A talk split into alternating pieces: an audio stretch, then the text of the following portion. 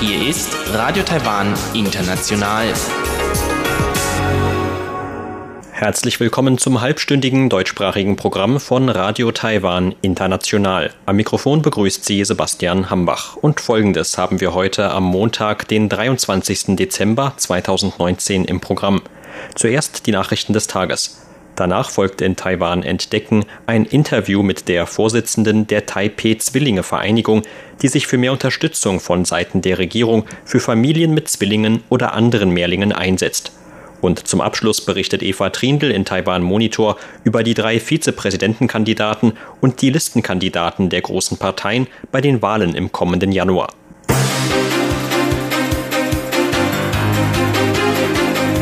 Sie hören die Tagesnachrichten von Radio Taiwan International. Der Überblick. Ministerium bedauert Hongkongs Nein zu gegenseitiger Rechtshilfe. Wirtschaftsminister stellt Ziele für 2020 vor. Und Kommission stellt Vorgehen bei Schweinepestfällen vor. Die Meldungen im Einzelnen. Das Justizministerium hat heute erneut Hongkongs Ablehnung einer gegenseitigen Rechtshilfe bedauert. Die Hongkonger Regierung hatte sich laut Ministerium zuvor geweigert, in dem Fall eines in Hongkong eines Raubüberfalls verdächtigten Taiwaners zusammenzuarbeiten. Laut Angaben des Justizministeriums war der verdächtige Mann nach einem angeblichen Raubüberfall in einem Bezirk von Hongkong nach Taiwan geflüchtet. Derzeit werde der Mann von Ermittlern in Taichung in Gewahrsam gehalten. Die Ermittler hätten Hongkong darum gebeten, Beweise in dem Fall zur Verfügung zu stellen. Laut Justizministerium seien die Anfragen in diesem wie in früheren Fällen von Hongkong unbeantwortet geblieben. Man habe von einer Ablehnung der jüngsten Anfrage nur über Berichte in den Medien erfahren. Es sei bedauerlich, dass der Gerechtigkeit aufgrund der Hongkonger Haltung nicht Genüge getan werden könne. Aus dem Justizministerium hieß es weiter, als Rechtsstaat versuche Taiwan grenzübergreifenden Straffällen auf dem Weg internationaler Rechtshilfen beizukommen. Es dürfe nicht sein, dass Hongkong mit Ausreden oder aufgrund politischer Überlegungen nicht seiner juristischen Verantwortung nachkomme. Hongkongs Regierung kritisierte Taiwan gegenüber Medien heute scharf. Man protestiere gegen die Falschdarstellungen der taiwanischen Seite. Taiwan wisse genau, dass Hongkong kein Abkommen zur gegenseitigen Rechtshilfe mit Taiwan haben dürfe. Trotzdem bringe Taiwan diesen Punkt immer wieder hervor. Ein Sprecher der Hongkonger Regierung sagte, dass Hongkong auf dem Prinzip der Verbrechensbekämpfung und innerhalb des bestehenden Systems Informationen weitergeben werde. Die Justiz in Taiwan dürfe nicht länger von politischen Überlegungen geleitet werden. Das widerspreche dem Geist der Justiz in Hongkong. Wirtschaftsminister Shen Rong-jin hat heute beim Jahresendbankett mit Medienvertretern die Ziele seines Ressorts für das kommende Jahr vorgestellt. Neben einem Wandel in drei Bereichen gehört dazu laut Chen die Förderung von Investitionen und des Konsums in Taiwan. Beim Energiewandel werde es laut Chen darum gehen, den Anteil der grünen Energieproduktion auszubauen und gleichzeitig die Strompreise stabil zu halten. Chen sagte, dass die Anpassung des Strompreises nie bei mehr als drei Prozent läge. Damit widersprach der Minister Äußerungen von Ex-Präsident Ma Ying-jeou von der KMT, dass die Strompreise im kommenden Jahr um bis zu 50 Prozent teurer würden. Beim Industriewandel werde die Regierung den Fokus auf Innovationen, Digitalisierung und eine Unterstützung von kleinen und mittleren Unternehmen legen, so Shen weiter. Beim Handelswandel gehe es zum einen darum, den einheimischen Unternehmen dabei zu helfen, Anschluss an den Weltmarkt zu finden. Zum anderen verfolge die Regierung das Ziel eines Beitritts zum regionalen Handelsabkommen CPT-PP. Mit Bezug auf Förderung von Investitionen und Konsum sagte Shen, dass im kommenden Jahr kleine und mittlere Unternehmen die treibende Kraft bilden würden. In diesem Jahr sind die großen Namen zurückgekehrt. Ihnen werden die kleinen und mittleren Betriebe folgen. Derzeit gibt es schon 70 bis 80 Anträge und man sieht sehr viel Bewegung. Davon werden kommendes Jahr auch die Bürger mehr spüren. Die zukünftige Industrieentwicklung wird sich laut Chen an den vier Bereichen fortgeschrittene Fertigungstechnologien, Forschung und Entwicklung, hochentwickelte Halbleiterverfahren und grüne Energien orientieren. Damit stünden Taiwan hoffentlich für 20 weitere Jahre gute Wirtschaftsaussichten bevor, so Shen. Taiwans Landwirtschaftskommission hat heute das Vorgehen bei Fällen von afrikanischer Schweinepest bekannt gegeben. Seit dem Ausbruch der Tierkrankheit in China im August 2018 haben bereits mehrere asiatische Länder eigene Fälle gemeldet. In Taiwan gab es bisher noch keinen einheimischen Fall. Die Kommission warnt jedoch weiter vor möglichen Schäden für die Landwirtschaft. Landwirtschaftsminister Chen Zhongji stellte heute ein mehrstufiges Vorgehen vor, falls es zu einem Ausbruch der Krankheit in Taiwan kommen sollte. So würde das GPS-Alarmsystem für Schweinetransporte aktiviert werden. In einem Radius von drei bis fünf Kilometern um die betroffenen Schweinehöfe würde es zudem mehr Kontrollen und Desinfektionen von Schweinetransportern geben. Vizelandwirtschaftsminister Huang Jincheng erinnerte heute an die Schwierigkeiten, bevor Fälle der Krankheit bestätigt werden könnten. Die afrikanische Schweinepest tritt mit Verzögerung auf. Anfangs ist nicht deutlich zu erkennen, wie viele Tiere betroffen sein könnten. Die meisten Schweinezüchter wissen dann nicht, ob die Krankheit schon ausgebrochen ist.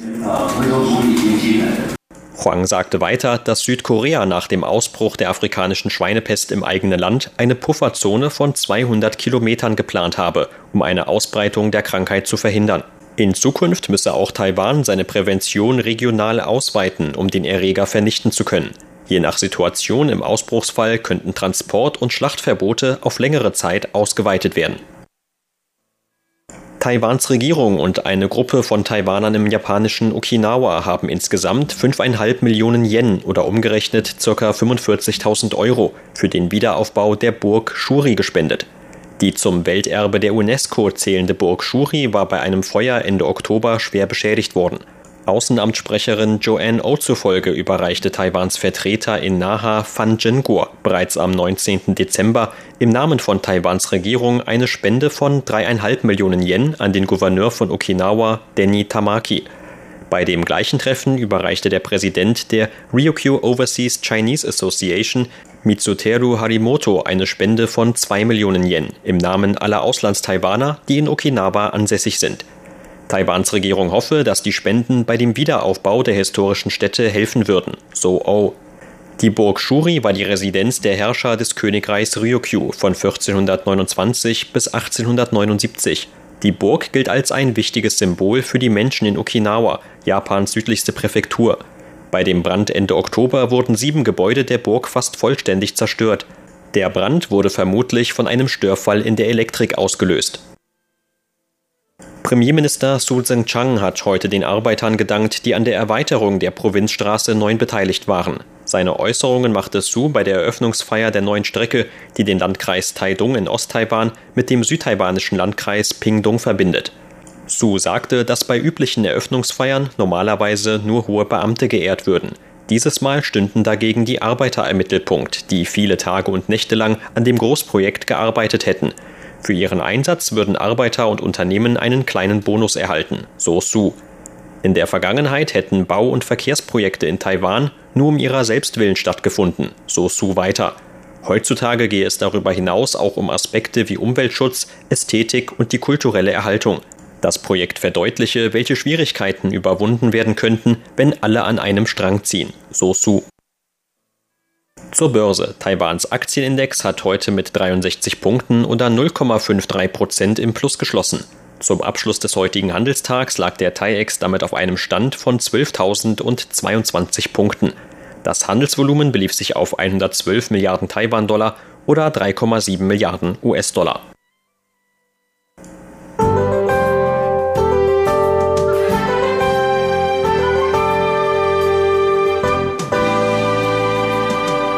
Ein Tief sorgte heute im Norden und Osten Taiwans für bewölktes Wetter. Im äußersten Norden fiel zudem den ganzen Tag über vereinzelt Regen. Im Rest des Landes blieb es dagegen leicht bewölkt bis sonnig. Die Temperaturen lagen im Norden zwischen 17 und 22 Grad Celsius, in Mitteltaiwan bei 15 bis 26 Grad und im Süden bei 16 bis 30 Grad. In allen Regionen also mit jeweils großen Unterschieden zwischen Tag- und Nachttemperaturen. Und dies sind die Aussichten für morgen, Dienstag, den 24. Dezember. Morgen bleibt es laut Wetteramt im Norden und Osten bewölkt. Regen ist allerdings erst für den morgigen Abend angekündigt und nur in wenigen Regionen Osttaiwans. Im Rest des Landes wird es ansonsten auch morgen noch einmal leicht bewölkt bis sonnig. Die Temperaturvorhersage für morgen lautet 17 bis 23 Grad für Nordtaiwan, für Mitteltaiwan 15 bis 26 Grad und für Südtaiwan 15 bis 30 Grad im morgigen Tagesverlauf.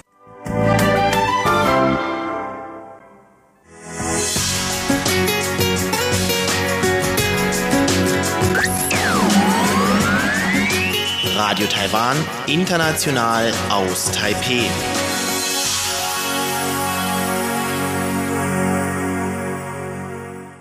Nun folgt Taiwan entdecken.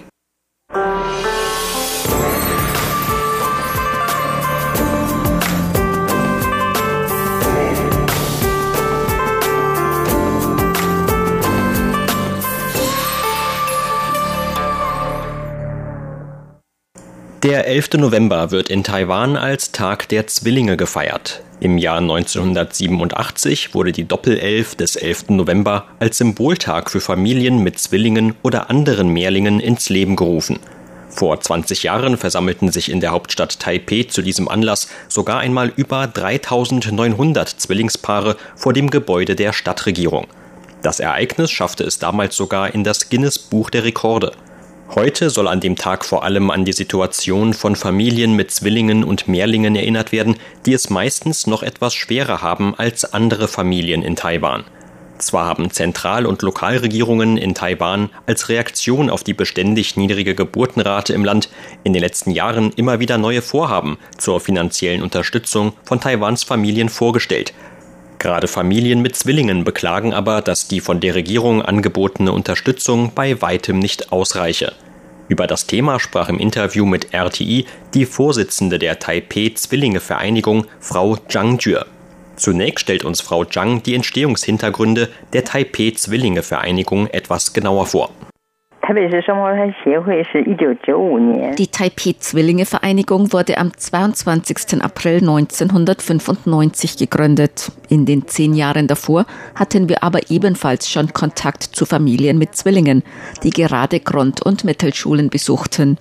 Bei den gemeinsamen Zusammenkünften der Eltern kamen wir alle zu dem Schluss, dass es in der Regierung damals niemanden gab, der sich für die Rechte von Familien mit Zwillingen oder für mehr Verständnis und Unterstützung dieser Familien einsetzte.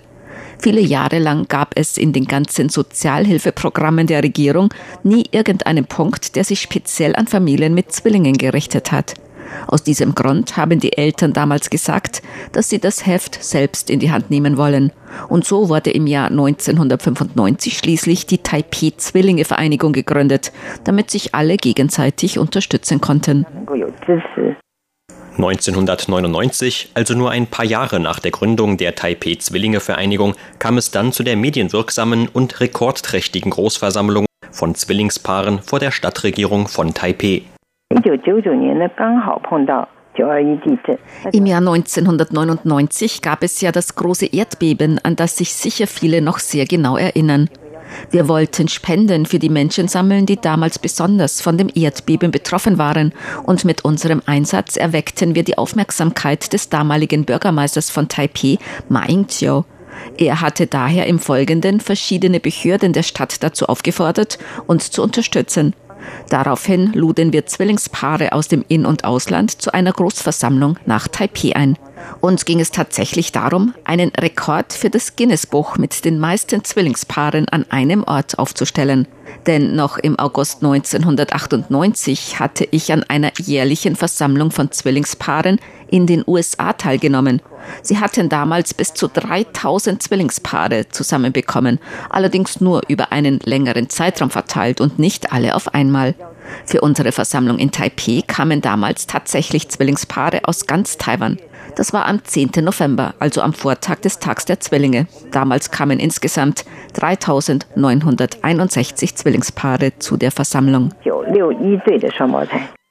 Auch in den Folgejahren hat die Vereinigung zu dem Tag der Zwillinge am 11. November immer wieder Veranstaltungen organisiert, um auf die besonderen Bedürfnisse von Familien mit Zwillingen aufmerksam zu machen. So auch in diesem Jahr wieder. In diesem Jahr wollten wir an den 20. Jahrestag der Großversammlung von 1999 erinnern. Die Zwillinge, die damals im Kleinkindalter waren, sind heute alle erwachsen. Wir wollten gemeinsam mit Ihnen darüber sprechen, welche Erfahrungen Sie als Zwillinge während der vergangenen 20 Jahre gemacht haben, was Sie zum Aufwachsen benötigt haben oder ob Sie den heutigen Eltern von Zwillingen etwas mit auf den Weg geben wollten. Aus diesem Grund wählten wir auch in diesem Jahr wieder den 10. November, also den Vortag des Tags der Zwillinge, um alle zu einer Veranstaltung auf dem Campus der National Open University einzuladen. Über ihre Teilnahme an der Veranstaltung konnten sich nicht nur alle miteinander darüber austauschen, welche Schwierigkeiten für junge Eltern bestehen, die Zwillinge in die Welt gesetzt haben. Ähnliche Aktionen haben wir auch in den vergangenen 20 Jahren immer wieder veranstaltet. Gleichzeitig wollten wir den etwas älteren Zwillingen, egal ob sie Mittel- oder Oberschulen besuchen oder schon auf eine Universität gehen oder erwachsen sind, eine Gelegenheit geben, an einem Wettbewerb für Brettspiele teilzunehmen. Dafür gab es vier Brettspiele, die alle nicht sehr schwierig zu spielen, aber trotzdem noch für einen Wettbewerb geeignet sind. Darüber hinaus gab es noch weitere Aktivitäten wie Fußballspielen, Geschichten erzählen, malen und weitere Randveranstaltungen. Die Gewinner konnten Geldpreise und andere Geschenke gewinnen. Auch wenn die Aktivitäten rund um die Veranstaltung zum Tag der Zwillinge spielerisch und locker sein sollten, um den teilnehmenden Eltern und Zwillingen eine Gelegenheit zum gegenseitigen Kennenlernen zu geben, geht es der Vereinigung auch immer darum, auf die besonderen Lebensumstände oder alltäglichen Schwierigkeiten dieser Familien aufmerksam zu machen. Viele betroffene Eltern beklagen etwa die doppelte Belastung und fehlende finanzielle Unterstützung. Damit verbunden sind auch bestimmte Erwartungen an die Regierung. Deshalb sagen wir immer, dass die Regierung den Zwillingen im Land noch etwas schuldig ist. Familien mit Zwillingen oder anderen Mehrlingen bringen mehr als ein Kind gleichzeitig auf die Welt. Aber die Regierung ignoriert den damit einhergehenden Bedarf dieser Familien völlig. Die Familien brauchen zum Beispiel mehr Unterstützung für die ganzen psychischen Anstrengungen, die erforderlich werden, wie die doppelte Ermüdung und den doppelten Druck. Dazu kommen die höheren finanziellen Ausgaben, die Fürsorge bei Erkrankungen und viele weitere Aspekte. Wenn die Regierung von Unterstützung für Kinder spricht, dann meint sie damit immer nur Einzelkinder, spricht aber nie von Zwillingen. Das ist der Grund, warum wir sagen, dass die Regierung den Zwillingen im Land etwas schuldet. Wir ergreifen zwar Eigeninitiative und unterstützen uns auch gegenseitig, hoffen aber zugleich, dass die Regierung hier ebenfalls etwas mithelfen kann. Zum Beispiel, indem sie einige unterstützende Maßnahmen für die betroffenen Familien ergreift. Wir beschäftigen uns bereits seit so vielen Jahren mit dem Thema und haben entsprechende Informationen zusammengetragen. Wir haben schon Gesprächsrunden mit Betroffenen in Taipei, Kaohsiung, Taoyuan und Hsinchu durchgeführt, um zu erreichen, dass es zu einem engeren Austausch mit den Lokalregierungen kommt. Aber scheinbar bleibt es immer nur bei Gesprächen. Wir veranstalten diese Gespräche, die Regierung hört zu, aber letztlich verläuft es im Sande. Eine Möglichkeit, um mehr zu erreichen, sieht Frau Zhang unter anderem in einer besseren Organisation aller betroffenen Familien, zum Beispiel über das Internet. Im vorletzten Jahr haben wir eine Petition im Internet ins Leben gerufen. Darin haben wir von der Regierung ein Maßnahmenpaket für Familien mit Zwillingen gefordert. Innerhalb von zwei Monaten mussten wir 5000 Unterschriften zusammenbekommen, was nicht einfach war.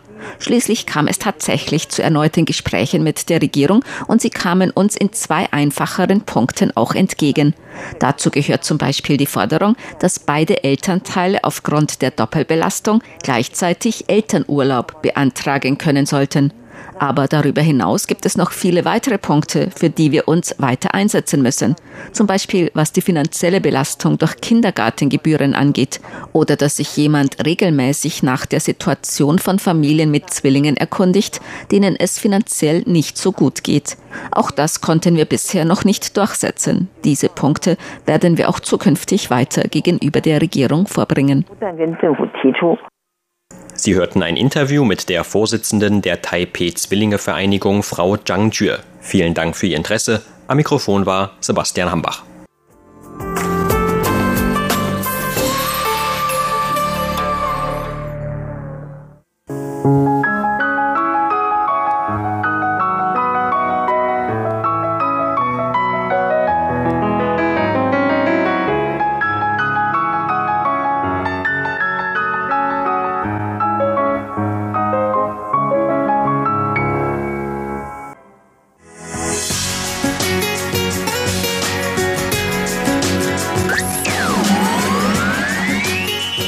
Taiwan, international aus Taipeh.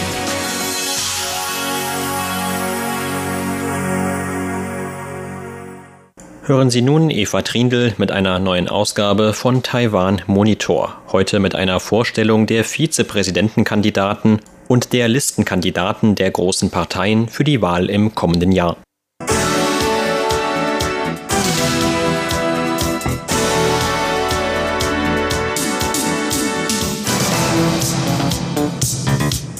Bis Ende November konnten Kandidatinnen und Kandidaten ihre Teilnahme an den Wahlen 2020 anmelden. Die nächste Präsidentenwahl wird gemeinsam mit der Parlamentswahl am 11. Januar 2020 abgehalten. Bei Präsidentenwahlen in Taiwan treten, ähnlich wie in den USA, die Präsidentschaftskandidaten immer gemeinsam mit einem Vizepräsidentschaftskandidaten an. Für 2020 stehen drei Kandidaten mit ihren Vizekandidaten zur Wahl. Nummer eins ist ist der Vorsitzende der volksnahen Partei PFP, der 77-jährige James Song. Er tritt gemeinsam mit Sandra Yu als Vizepräsidentschaftskandidatin an. Nummer zwei ist der Bürgermeister von Kaohsiung, Han Kuo-yu, von der größten Oppositionspartei KMT. Er tritt gemeinsam mit dem Vizepräsidentschaftskandidaten Simon Zhang an. Nummer drei auf der Kandidatenliste der Präsidentenwahl ist die amtierende Präsidentin Tsai Ing-wen, die sich für die DPP zur Wiederwahl stellt. Sie tritt mit mit dem früheren Premierminister William Lai, Lai Ching-te an. Heutiges Thema in Taiwan Monitor sind die Vizepräsidentschaftskandidaten und die Listenkandidaten der großen Parteien für die Parlamentswahl. Über die Vizepräsidentschaftskandidatin sagte Professor Huang Chaomong, Professor für Public Affairs an der Taipei-Universität. 三党的选择副手啊，其实都是 ich finde, dass die Vizepräsidentschaftskandidaten aller drei Präsidentschaftskandidaten eine sehr kluge Wahl sind. Sehen wir uns zuerst den Vizepräsidentschaftskandidaten des KMT-Kandidaten Han Kuo-yu, Simon Zhang, an. Beim KMT-Präsidentschaftskandidaten Han Kuo-yu werden oft Zweifel geäußert, ob er mit der Landespolitik und der Realpolitik vertraut ist. Er hat nun mit Simon Zhang einen Vizekandidaten gewählt, der innerhalb der KMT als eher nicht ideologisch geprägter Politiker gilt. Zhang hatte außerdem kurzfristig das Amt des Premierministers innegehabt. Er ist also eine recht kluge Wahl. Präsidentin Tsai Ing-wen, die sich für die Regierungspartei DPP zur Wiederwahl stellt, hat Lai Ching-de als Vizepräsidentschaftskandidaten gewählt. Das ist interessant, weil beide ursprünglich Konkurrenten um die Präsidentschaftskandidatur für die DPP waren. Lai hatte während des Wahlkampfs um die DPP-Kandidatur Kritikanzeige geäußert. Er hat ihre Wiederwahl herausgefordert. Indem beide ihre Konkurrenz um die Kandidatur nun beiseite legen und zusammenarbeiten, können sie ihre Stärken kombinieren und gegenseitige Schwächen ausgleichen. Deshalb halte ich auch die Wahl Lai Ching-des als DPP-Vizepräsidentschaftskandidaten für eine sehr kluge Entscheidung. James Sung von der Volksnahen Partei hat mit Sandra Yu eine nicht so bekannte Persönlichkeit als Vizepräsidentschaftskandidatin gewählt. Aber Sandra Yu und James Sung ergänzen sich auch sehr gut. Yu ist eine Frau aus dem Businessbereich und sie kann auch eher jüngere Wähler ansprechen. Ich sehe das auch als kluge Entscheidung. Die Wahl der Vizepräsidentschaftskandidaten ist sicher sehr genau überlegt.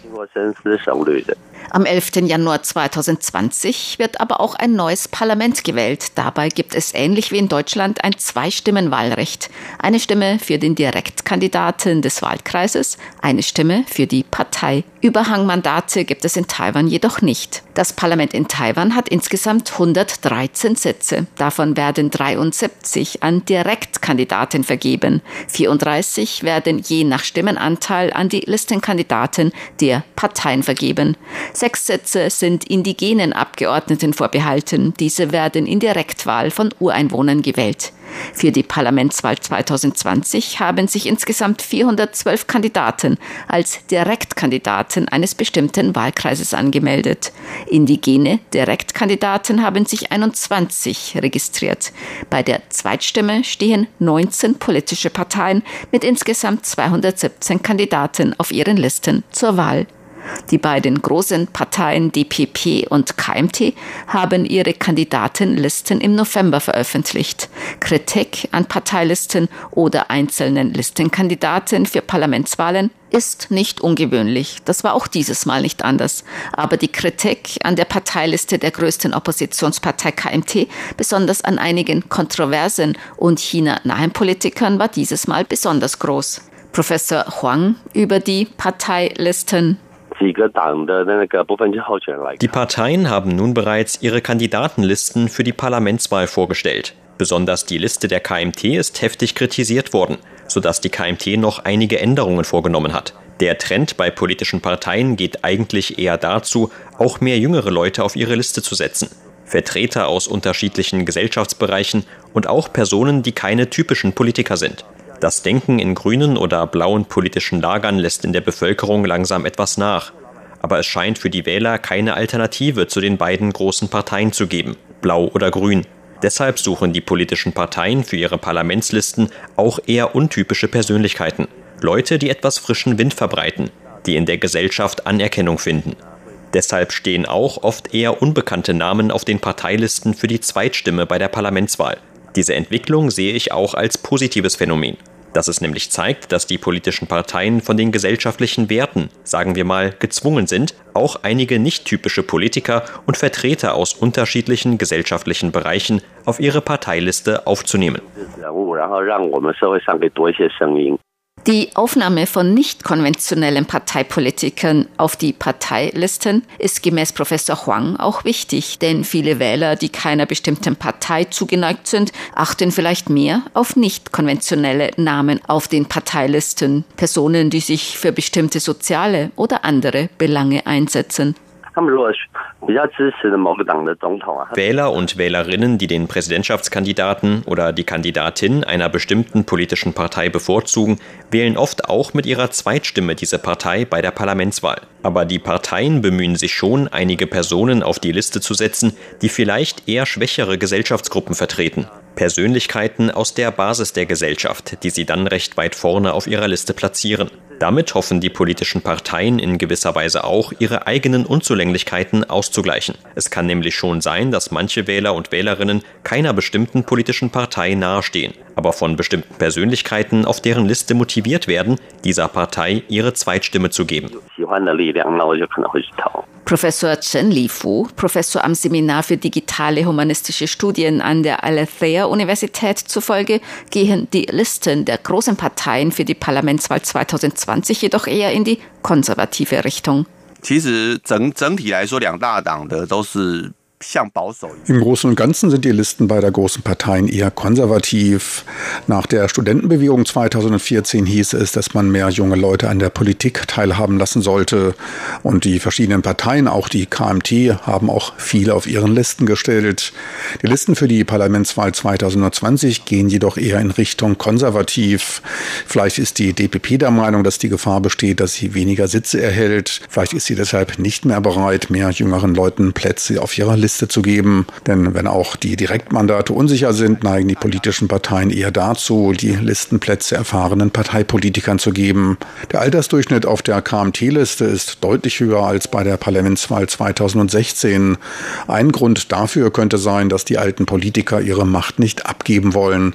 Ein zweiter Grund könnte sein, dass es keinen jungen Nachwuchs in der Partei gibt, an die man die Macht übergeben könnte. Egal was der Grund ist, es ist tragisch, wenn die alten Politiker ihre Macht nicht abgeben geben wollen, werden keine Parteipolitiker mit Erfahrung herangebildet, die danach Verantwortung in der Partei und Regierung übernehmen könnten. Wenn man aber keine jungen Leute hat, die man die Macht abgeben könnte, ist es noch schlimmer, denn das bedeutet, dass die Partei keinen Nachwuchs mehr hat. Wenn man nun junge Leute auf die hinteren Listenplätze stellt, dann hat das gar keinen Sinn, weil noch nie eine Partei alle Listenplätze für sich behaupten konnte. Bei den Direktmandaten ist das etwas schwieriger, weil man direkt die Person im Wahlkreis wählt. Aber bei der Liste ist das klarer. Da kann man klar zum Ausdruck bringen, wofür die Partei steht, ob sie die Eheöffnung unterstützt, ob sie gegen Atomkraft ist, ob sie für Tierschutz ist. Und dann setze ich Vertreter dieser Bewegungen auf meine Liste, und zwar auf einen vorderen Platz. Mit den Listenplätzen kann eine Partei ihre Ideologie und ihre Werte eigentlich klar zum Ausdruck bringen. Sie hörten das halbstündige deutschsprachige Programm von Radio Taiwan International am Montag, den 23. Dezember 2019. Unser aktuelles Radioprogramm und weitere Sendungen können Sie im Internet on demand hören unter der Adresse www.de.rti.org.tv. Weitere Informationen und Videos von der RTI Deutschredaktion rund um Taiwan finden Sie zudem auf unserer Facebook-Seite und auf unserem YouTube